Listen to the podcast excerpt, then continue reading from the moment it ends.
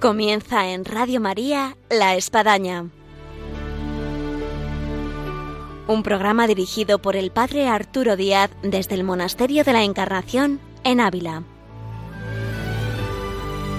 Hola, buenos días. Les habla el Padre Arturo Díaz. Bienvenidos a La Espadaña. Siempre la espadaña busca presentarnos gente en torno al monasterio de la Encarnación, que por aquí pasa y nos deja un mensaje, una comunicación. Y en este caso es un mensaje muy especial y de alguien muy querido y muy cercano a este monasterio de la Encarnación, porque se ha criado en este entorno del monasterio de la Encarnación y está para entrar en estos días de religiosa, de monja, y en la comunidad de Jesu Comunio, allá en la Aguilera, en Burgos. Así que yo diría, si están prestando atención y sintonizando Radio María, no se pierdan esta espadaña, que ahora comenzamos con este testimonio vocacional tan hermoso de que va a entrar de religiosa. Bienvenidos a la espadaña y ahora comenzamos.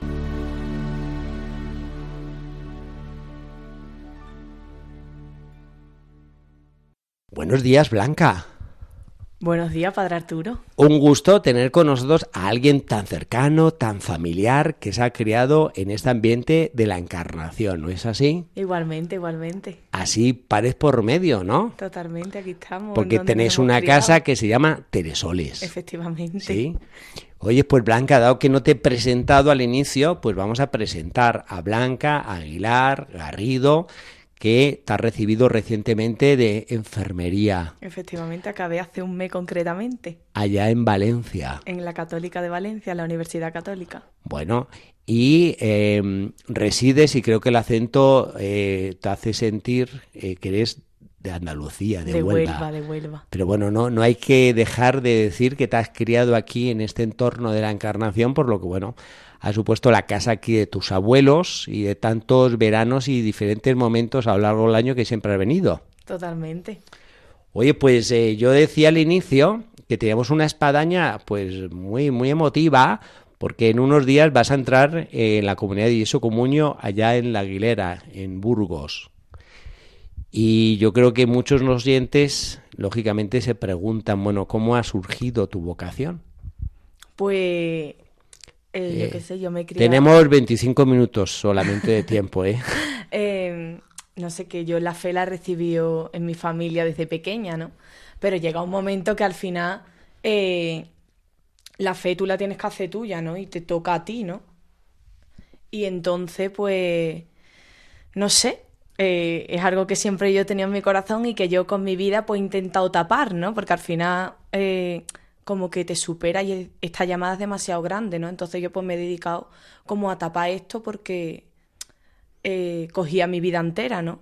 Pero llega un momento en el que, en el que ya, pues por la edad y por el tiempo, tú dices, esto es demasiado importante como para yo llevarme toda la vida luchando contra Dado esto. que no se te ve, solamente se te oye, se puede decir todavía la edad. ¿Qué edad tienes, Blanca? 24 años. 24 años. Oye, ¿y ha habido un momento así donde tú puedes poner fotografía e imagen en el que sientes que el Señor te llamó?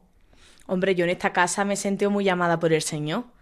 A lo mejor no aquí porque no, no sé, el Señor tiene un sitio pensado y así es, ¿no? Así me lo ha, me lo ha demostrado porque entro en Jesu Comunio, ¿no? No entro de Carmelita. Pero es verdad que yo aquí criándome aquí en la Encarnación siempre he sentido esa llamada del Señor, ¿no? De que, de que bueno, de que de entregarle mi vida al Señor, ¿no? Entonces eso, pues como he venido aquí tantos, tantos años de voluntaria, no he estado tan cerca de las monjas, el Señor aquí, pues yo eso como que siempre lo he tenido en mi corazón, ¿no? ¿Y ha habido momentos estelares que tú ahora recuerdes que puedas decir hoy qué momentos estos tan maravillosos pues sí, aquí en la Encarnación, en la Capilla de la Transverberación, en Peregrinación, en JMJ, ¿no? Que el Señor me ha llamado más de cerca, ¿no? En Pero... el entorno, en el locutorio. Efectivamente, efectivamente. y de todo esto que ahora se te acumula, no cabe duda, y que me imagino que te será todo un bombardeo en la oración de percibir todos esos momentos donde el Señor se ha hecho presente y te ha invitado a seguirle. Eh, ¿Cómo ha sido para, para que entres en la comunidad de Yeso Comunio? Pues mira, eh, precisamente por un sacerdote amigo nuestro que frecuentaba mucho Ávila, bueno, y frecuenta, gracias a Dios. Que le mandamos saludos al padre Ramonet. Totalmente.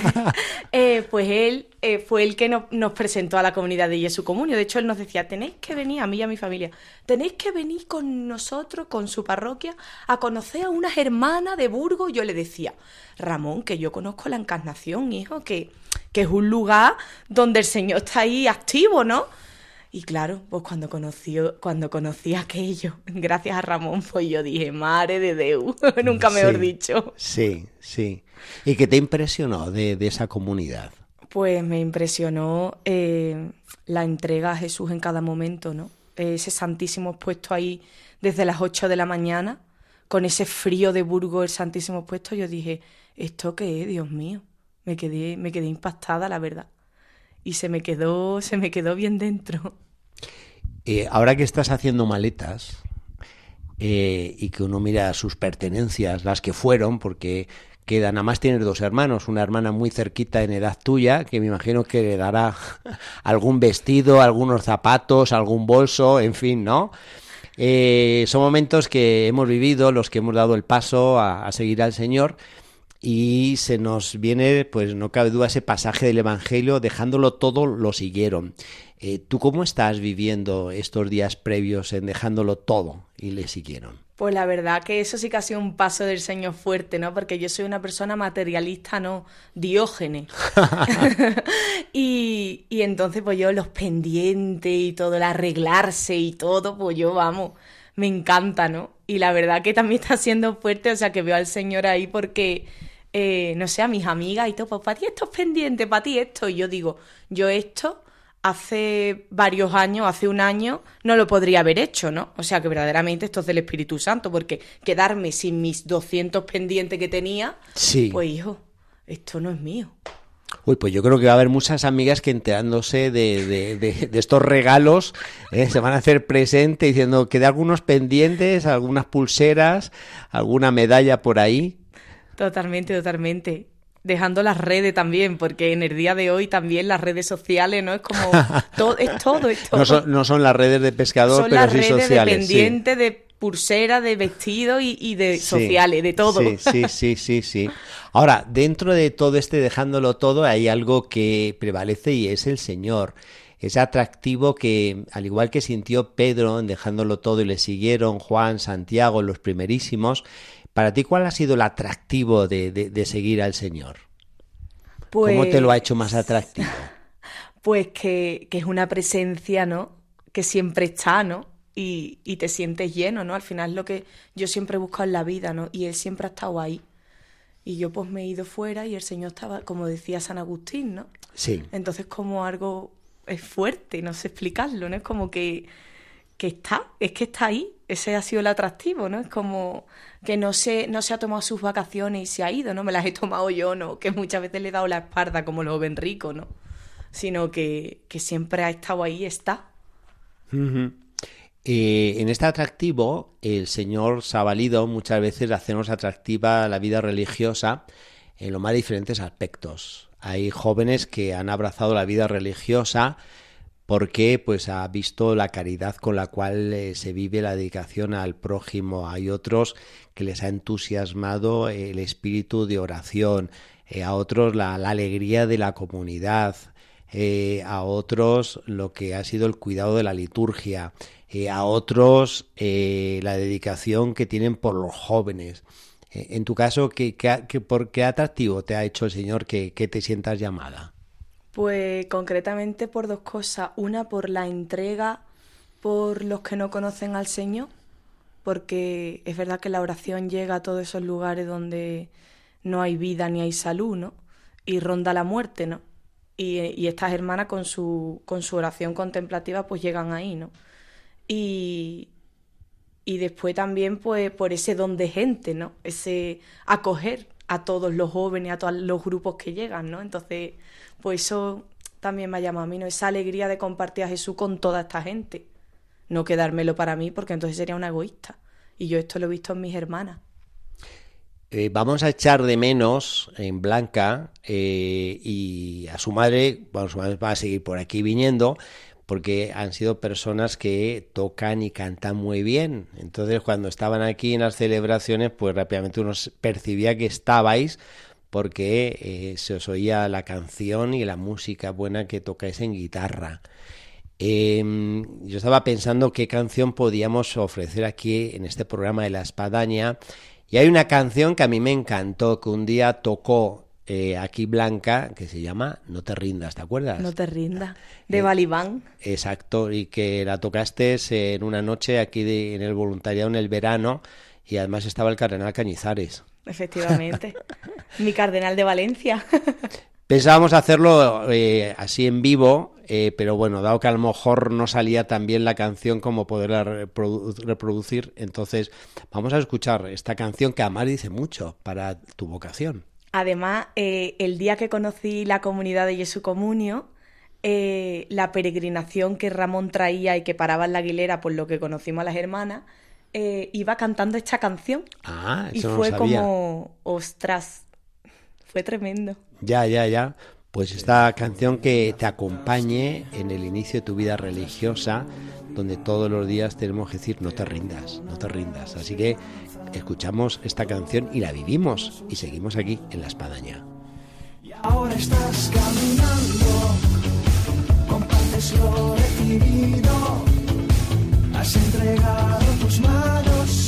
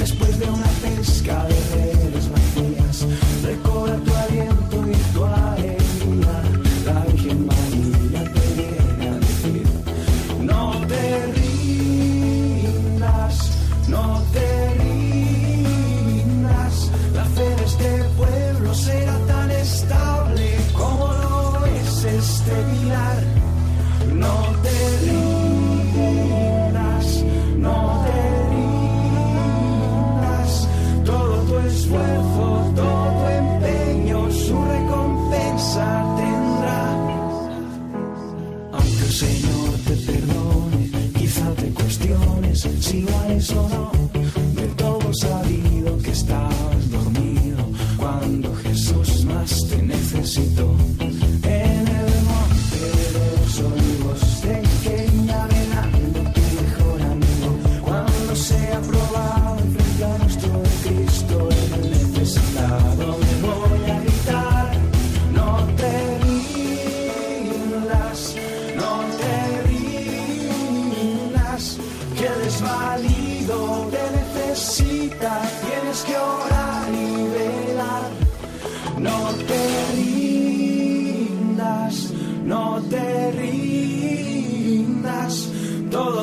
Esfuerzo, todo tu empeño, su recompensa tendrá. Todas las luces que ciegan parecen oscuras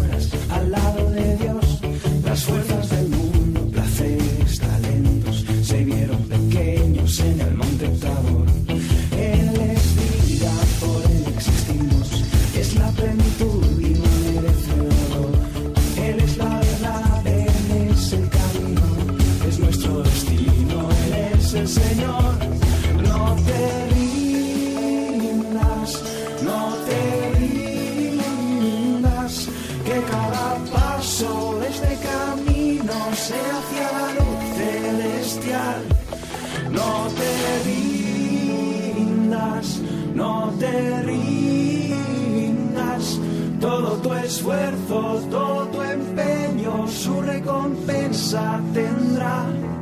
No te rindas,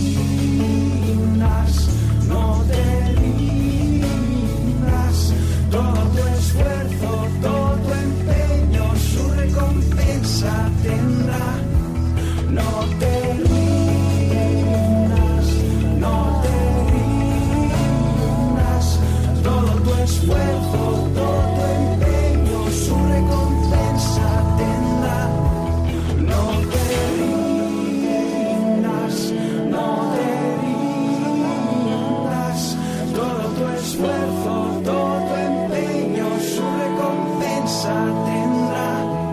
No te rindas, no te rindas.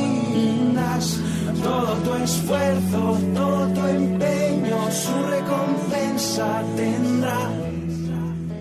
Estamos aquí en La Espadaña, en Radio María, en esta mañana de viernes, y estamos hablando con Blanca Aguilar Garrido, que se nos va de monjita, se nos va a la comunidad de Yeso Comunio, a la Aguilera. Estamos con- hablando con ella de todo lo que ha supuesto esta su vocación, nacida, surgida en este entorno de la encarnación. Blanca, pues después de esta canción que tanto nos dice, y de manera especial para ti, eh, no cabe duda que a la hora de dejarlo todo, también dejamos amigos, dejamos a la familia, dejamos a los vecinos, a los parientes, a las compañeras de la universidad. Eh, ¿Cómo ha sido la, la reacción de toda esa gente en tu entorno? Porque, bueno, yo me imagino que habrá sido de lo más variopinta. Totalmente. Pero hay un, hay un denominador común que es que al final eh, es verdad que la gente que te quiere pues se alegra por ti, ¿no? Se alegra de verdad, ¿no? Y se alegra también porque, porque bueno, pues porque yo haya encontrado mi sitio y haya encontrado que el Señor me quiere en un sitio, ¿no? Sí. Y entonces eso pues la gente me lo ha hecho llegar y sabe también, ¿no?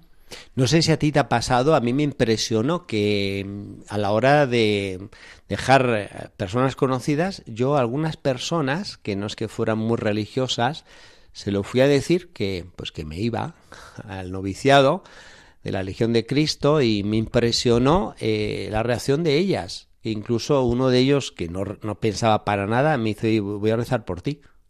¿Tú has tenido algún caso Qué así? fuerte. Sí, sí, mira, justamente hace dos o tres días. eh, igual, ¿no? Eh, no sé, que al final tampoco, esta persona tampoco lo vive ni nada, pero una alegría que yo digo, pues mira, es que la gente verdaderamente se alegra, ¿sabes? Aunque no lo viva como yo, pero, pero es verdad que se alegra de verdad y que, y que no deja de impactar, ¿no? Muchas veces habla de una cultura vocacional que nos falta y es precisamente ante eh, cierta escasez de vocaciones como que bueno que surja una vocación es algo así como extraordinario. Bueno esto qué es que ha pasado en la cultura vocacional hace que la gente pueda percibir esta realidad de la página del Evangelio, de los que siguen a Jesús, y que se cuestionen por muchas cosas en su vida, desde cómo estoy yo viviendo la fe, incluso, bueno, a lo mejor a mí también Dios me llama algo más, ¿no? Así que bueno, estamos dejando esa semilla, incluso a través de estos micrófonos de Radio María, eh, dando testimonio vocacional de lo que pues es esta tu llamada y esta tu respuesta. Ahora, ¿cómo te imaginas tú a partir de que entres en Jesu Comunio eh, de religiosa, de monja, vestida de azul? Pues no sé, esto es un camino, ¿no? Esto es un camino, la fe es un camino, ¿no? Entonces, pues bueno, eh, Jesús ya me irá enseñando cada día, ¿no? O sea que, que también es vivir el día a día, es decirle si quiero cada día, ¿no? Que al final la fe es así también, ¿no? La fe es de cada día. Y entonces, pues no tengo ningún... O sea, que no me pongo de aquí a 20 años, ¿no? Sino que esto es una cosa del día a día. Y, y bueno, pues Él me precederá como me ha precedido hasta ahora. Blanca, como te conozco desde niña y hay confianza, aunque estamos al micrófono abierto y nos están escuchando pues miles y miles de personas, eh, ¿qué es lo que tú crees que más te va a costar? Pues yo creo que las levantadas de por las mañanas, ¿no? Porque yo soy un lirón. Tengo una amiga que dice que yo soy la reina del mediodía, ¿Ah, como sí? dice el Evangelio. Pero sí, sí, yo creo que eso. Porque a qué hora se levantan en Comunio, Eh, a las seis y media. seis y media. Bueno, esperemos que se acuesten temprano también. Totalmente, ah, vale, vale, totalmente. vale. Oye, es Blanca, ¿y qué es lo que tú crees que menos te va a costar, que te va a ser más agradable? Pues mira, yo nací en el camino neocatecumenal, que es vivir la fe en comunidad, y yo creo que eso es lo que menos me va a costar, que después la convivencia es la convivencia, ¿no? Pero el tener unas hermanas, el vivir con unas hermanas, pues eso yo creo que es lo que menos me va a costar, ¿no? Como la comunidad, ¿no?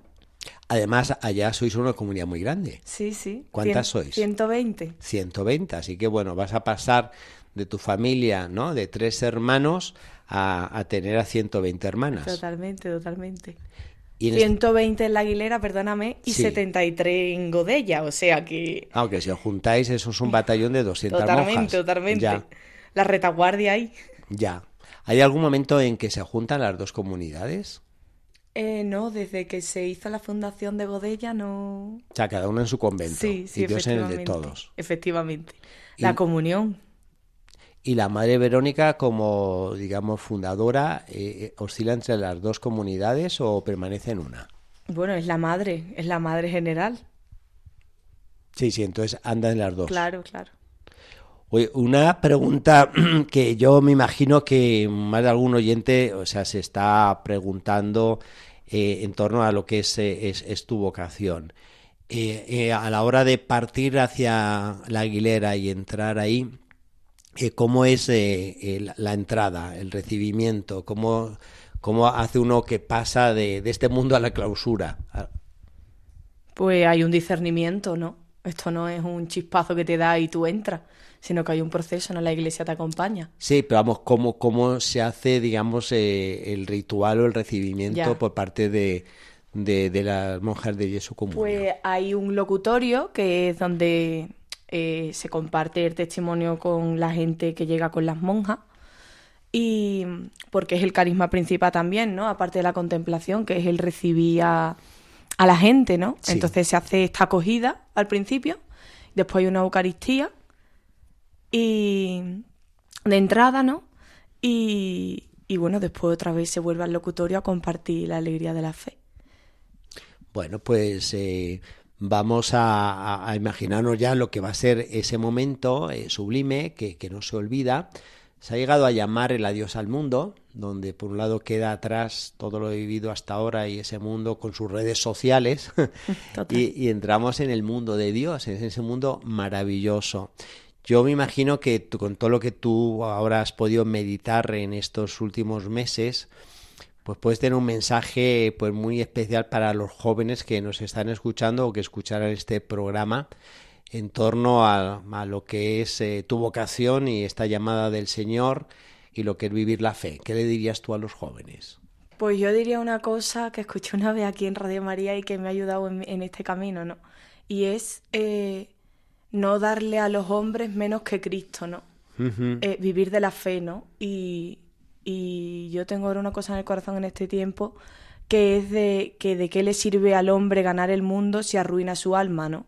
Eh, los jóvenes también somos muy así, buscamos experiencias que nos sacien, salir, un gin y los amigos, todo a tope, ¿no? Y al final llega un momento en el que eso no te, no te sacia, ¿no? Tú te acuestas por la noche con esa sed en el corazón, ¿no? Entonces, pues yo el mensaje que puedo decir es que esa sed, como dice la madre Verónica, mi madre, que, que esa sed la calma a Dios, ¿no? Y, y bueno, pues acercarse a Dios, ¿no? Que, no, que es un Dios que ama, ¿no? Y que acoge. Y esto puede parecer así muy superficial, pero es verdad, es la vida, ¿no? A mí esto me ha dado la vida. Entonces creo que no es, algo utópico, sino que se puede vivir. Eh, nos quedamos con este mensaje, Blanca, eh, y ya para ir terminando, que el tiempo se nos va. Cuando uno entra en la vida religiosa, eh, en muchos casos eh, elige un nombre, es como un nuevo bautizo. ¿Tú has llegado a pensar cuál va a ser tu nombre religioso? Pues no, la verdad es que no. No, todavía no. Porque hasta los votos temporales no es, entonces esto es al día a día. Vale, vale. ¿Y cuánto tiempo tienes de aquí a...? De aquí a dentro de cuatro años. Bueno, pues ahí te da para considerar y meditar, pero ¿cuáles son los nombres que a lo mejor más, más te atraen? La verdad es Así que no como un sé. adelanto. No lo sé, no lo sé. No Todavía. me voy a mojar, no me voy a mojar, Padre Arturo. Bueno, pues cuando lo sepamos lo daremos a conocer Ahí, aquí ahí. en la espadaña, será una primicia Totalmente. para Radio María. Eh, Blanca, agradecerte, eh, vamos, los muchísimos años que por aquí hemos compartido, hemos vivido en este entorno de la encarnación, lo que supone para nosotros la figura Santa Teresa, de la comunidad de carmelitas, de la devoción como la Virgen, de la clemencia, San Juan de la Cruz, San José, vamos, todo eso que te llevas y más de este monasterio de la encarnación y en la alegría de esa vocación que nace en estos días eh, en esa comunidad de Yeso Comunio y que sea un resplandor. Muchas gracias y que recéis por mí. Por supuesto, así que aquí dejamos este pedido de oración a todos los oyentes que hoy nos escuchan de Radio María.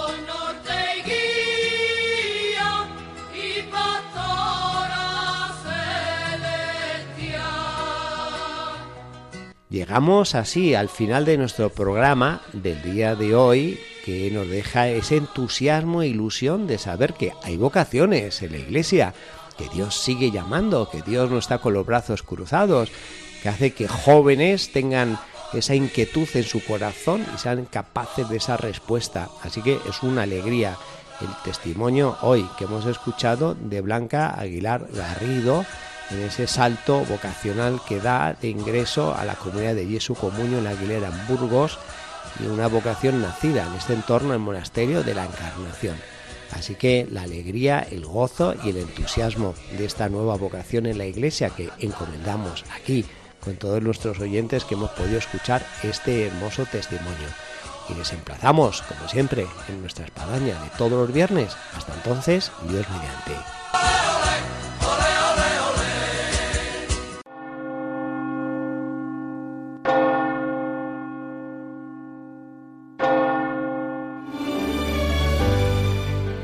Han escuchado en Radio María La Espadaña, un programa que dirige el Padre Arturo Díaz desde el Monasterio de la Encarnación en Ávila.